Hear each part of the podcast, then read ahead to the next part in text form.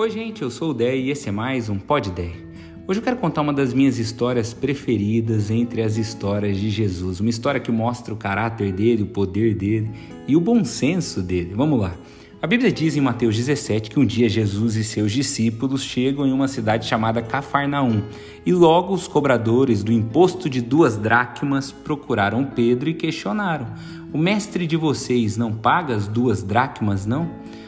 Primeiro, cobrança chega rápido em qualquer lugar, não é só você que cobram, viu? Jesus também foi cobrado aqui, não era por um call center, mas era alguém perguntando quando é que ele ia pagar algo. Eu quero te contextualizar nessa questão. Dracma é uma moeda da época e esse imposto era um imposto para manutenção do tabernáculo, do templo religioso, ou seja, um imposto que todo mundo pagava para conservação do local. Daí eles perguntam o que então? Se Jesus, o mestre de vocês, não vai pagar esse imposto não? O imposto do templo?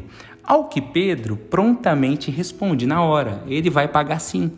Eu acho interessante essa certeza da resposta de Pedro instantânea. Eu nem falei com Jesus ainda, mas eu tenho certeza que ele vai pagar, porque eu acho que é o certo. Sabe, gente, muitas vezes a gente acha que sabe o que é o certo, a gente tem certeza do que é o correto. Cuidado com tais certezas. A vida não é assim, tão preto no branco. Por isso que a Bíblia fala para você não ser demasiadamente justo ou justo demais, porque certamente se destruiria. Como assim justo demais? Tem como passar do ponto? Tem, porque a vida não se resume a regras, se resume a relacionamentos e pessoas o sábado que foi feito para o benefício do homem e não o homem para o benefício do sábado, disse Jesus. Não seja tão justiceiro a ponto de não ver os contextos, as dores, os pormenores, os motivos, as histórias. Haja com misericórdia. Jesus é espetacular por isso, porque ele não presume a partir da primeira informação que ele vê, ele vê no profundo, ele sabe o que a pessoa passa desde o dia um de vida dela. Por isso que Deus é tão misericordioso e por isso que as nossas certezas do que é certo e o que não é precisam ser revistas de acordo com o que a gente vive com Jesus. Ok, vamos voltar para a história. Pedro diz que sim, fala que Jesus vai pagar e volta para casa e dá de cara com Jesus, que está esperando Pedro com uma pergunta para fazer Pedro pensar.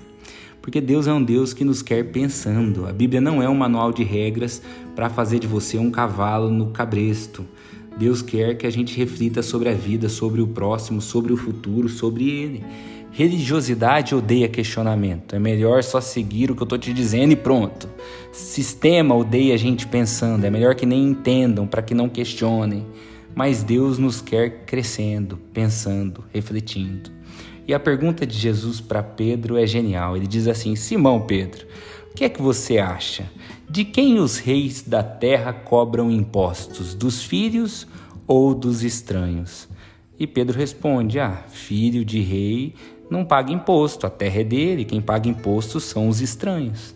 Daí Jesus diz: justamente, os filhos estão isentos. Ou seja, para Jesus não é justo que ele pague o imposto do templo, da casa de oração do seu pai, porque ele é filho.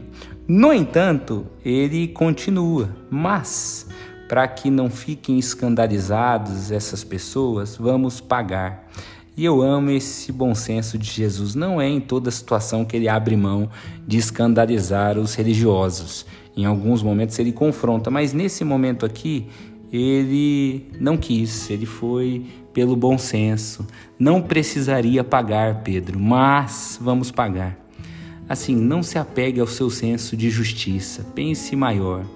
Você não precisaria ser quem toma a iniciativa do perdão, mas tome. Você não precisaria insistir com essa pessoa, mas insista. Você não precisaria dar a outra face, mas dê. Você não precisa, você não precisaria ajudar esse cidadão, mas ajude. Graça é favor e merecido, e Deus age com graça conosco. Agora é nossa vez que a gente haja com graça com as pessoas, distribuindo favores imerecidos. E por fim, um milagre, porque Jesus diz algo maravilhoso. Ele diz assim: Pedro, faz o seguinte, vai fazer o que você sabe fazer tão bem, vai pescar. Jogue o anzol e puxe o primeiro peixe que fisgar. Dentro da boca desse peixe você vai encontrar uma moeda valiosa. Pegue essa moeda e pague o meu imposto e o seu. E esse é um exemplo maravilhoso que Deus pode prover o recurso de onde Ele quiser, de que Ele se importa em prover para nós, de que nós temos o privilégio de ver Deus agindo de maneiras surpreendentes até no nosso dia a dia. Se Deus quiser, vem o peixe, vem bônus dentro da boca do peixe. E que a gente não perca essa fé, essa confiança. Eu continuo querendo ver os milagres de Deus. Essa é minha oração, inclusive, que eu não perca essa paixão de ver Deus agindo e esse desejo de compartilhar esses testemunhos, essas histórias do que Deus fez na minha vida em tantas áreas. Essa é a minha oração por mim e é a minha oração por você. Que Deus nos abençoe muito. Tchau, tchau.